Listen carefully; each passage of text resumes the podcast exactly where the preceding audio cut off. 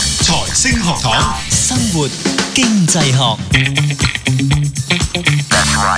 好，生活經濟學繼續原班人馬，有我哋三個喺度啊！我係蔡展輝，亦都有 Doctor Fat 同埋 Cato，大家好啊！大家好，大家好，嗱，我哋上次咧就住嗰兩大陣營嘅手機咧，我哋講一大輪啦，又講即係其實吓、 究竟啲生產商或者啲即係品牌點解佢哋啊越出越離譜，越出越離地，離地有冇市場咧？其實佢唔係單一產品去睇件事，係成條生產線或者成條商品系列去睇，究竟裡面會唔會構成咗一啲嘅。我哋唔為意嘅一啲策略喺嗰度。好啦，咁我哋繼續延伸落去啦。咁啊，Doctor Fat，我哋都可以呢，即係透過呢個經濟學去嚇、啊去去分析緊呢件事。咁當然裡面除咗我哋話講手機啦，日常裡面呢，嗱，我哋有好多時講咖啡啦。咁我記得呢，係其實喺第一集嘅時候呢，就講到呢，早排啦，其實呢排都係嘅，天氣真係開始涼啦。嗯，大家咧就又或者個限聚令咧又好似放寬，我都唔知點計啦，四同六啊吓，咁啊跟住咧就就啲人中意下打下邊爐啊，食下大閘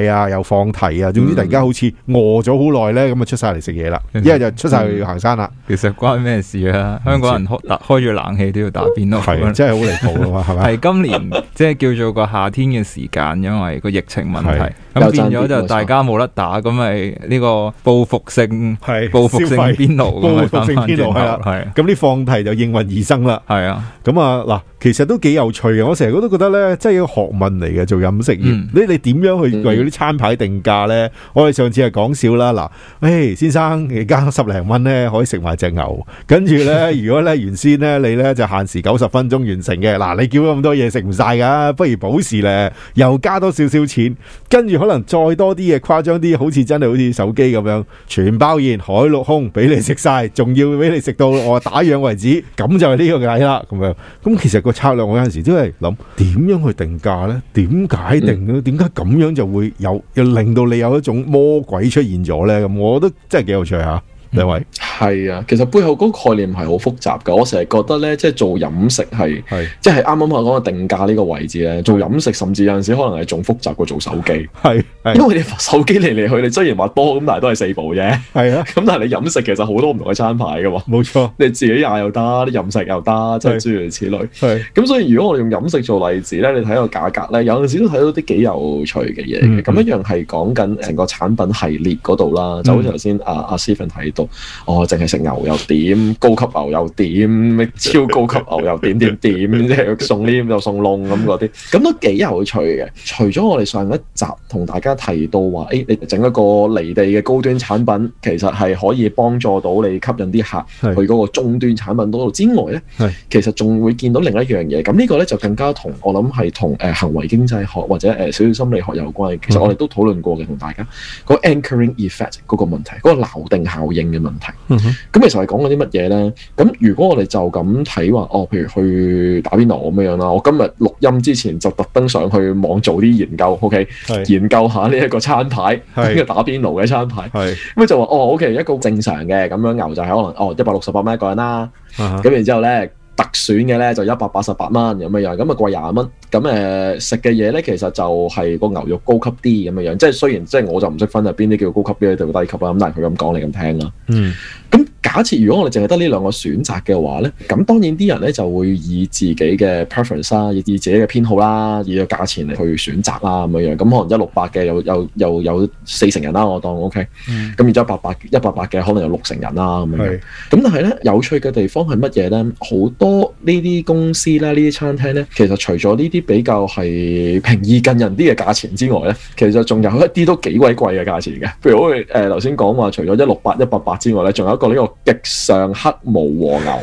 係 OK， OK 其他嘢一樣㗎啦，淨係個牛變咗呢個極上黑毛和牛， OK 佢就二七八。 OK 咁即係話個 difference 咧，大概係一百蚊左右跳。咗好多喎，跳咗好多啊！其實你睇下頭先我哋講話一六八同一八八，爭而家少少嗯咯佢跳一百，其實講緊增加咗接近四成啊！有啊，係啦，嗰、個價錢咁其實係一個好明顯嘅分別嚟嘅。嗯咁誒、呃我哋都會問一個問題嘅，即係如果你話誒整咗個二七八之後，誒、係第一個諗法就係、有幾多人會食咧？係咯，即係唔係話佢唔抵食，係只不過係我唔識食啫。係 OK 係嗯你即睇係到我就啊未必分到呢一個極上黑毛和牛同普通嘅特選澳洲谷字牛有咩分別？又係咁所以咧，即係你你俾我睇咧，其實我就可能未必會選擇二七八嘅。啊不過不過頭頭先我哋講過啦，即係喺經濟學或者行為經濟學裏邊咧，其實會有一個叫 anchoring effect。你見到二七八之後咧，你就會諗，誒、喂，原來高一級嗰個係二七八嘅喎，系咯，咁所以一八八咧又唔係好過分嘅喎。系系系，但系又好過一六八啊嘛，係啦，但係又好過一六八，同埋咧，誒、我唔知大家有冇一個咁樣嘅感覺，即係我我去啲食肆嘅餐廳嘅時候咧，嗯我都我都怕尷尬嘅，我都怕醜嘅，係即係好難走去同個侍應講，喂，誒、我要最 cheap 嗰只，唔該，咁樣樣，系最即經濟係嗰個我諗又好難， 即係最經濟嘅選擇啊，唔該，咁樣，即係我諗又好難去講嘅，咁所以喺呢啲情況之下，你好自然就會揀中間嗰個一百八。係縱使縱使，如果你冇二七八個選擇，其實你可能咪覺得，誒、我一六八未夠咯，仲要一百八隻。又係喎，係啦，咁所以咧，其實呢一個咧，誒、個情況我哋就會見得到係乜嘢咧？就係、話你多咗一個高端嘅選擇之後咧，係其實你會令到嗰啲消費者咧，好多時會將佢由低檔嘅產品咧推高咗去嗰個中階嗰個產品嗰度嘅。嗯咁呢一個咧就係所謂嘅誒 anchoring effect。咁你其實喺經濟學上面咧，有有個名嘅叫做 Goldilocks 誒 Goldilocks pricing。嗯似乎冇一個好好嘅中文嘅譯法。咁、嗯我哋好多時都係直將佢直譯叫做金髮姑娘定價原則咁樣樣咁嘅意思。 ，OK，咁其實頭先講話背後嘅概念就係講緊，當你有三個產品選擇，係其實就會多咗嘅消費者喺有意無意之下都好啦。OK。係咁其實就會由一個低階嘅選擇，就進入咗一個高階嘅選擇，因為我哋有個傾向就係揀中間。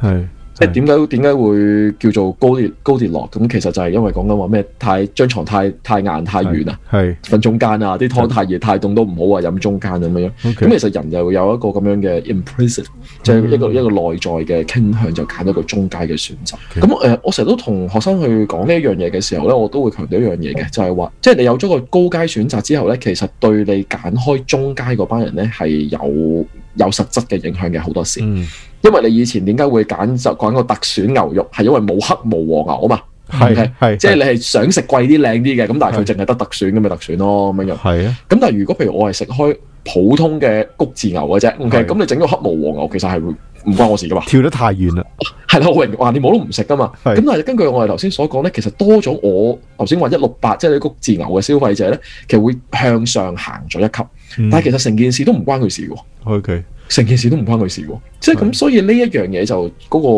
嗰個有趣嘅地方喺呢度啦。而且仲有一樣嘢要帶出嘅就係乜嘢咧？淨係睇個黑毛黃牛咧，其實我成日懷疑咧，因為少人食啊，係，嗰、個火鍋店咧其實係會蝕本嘅。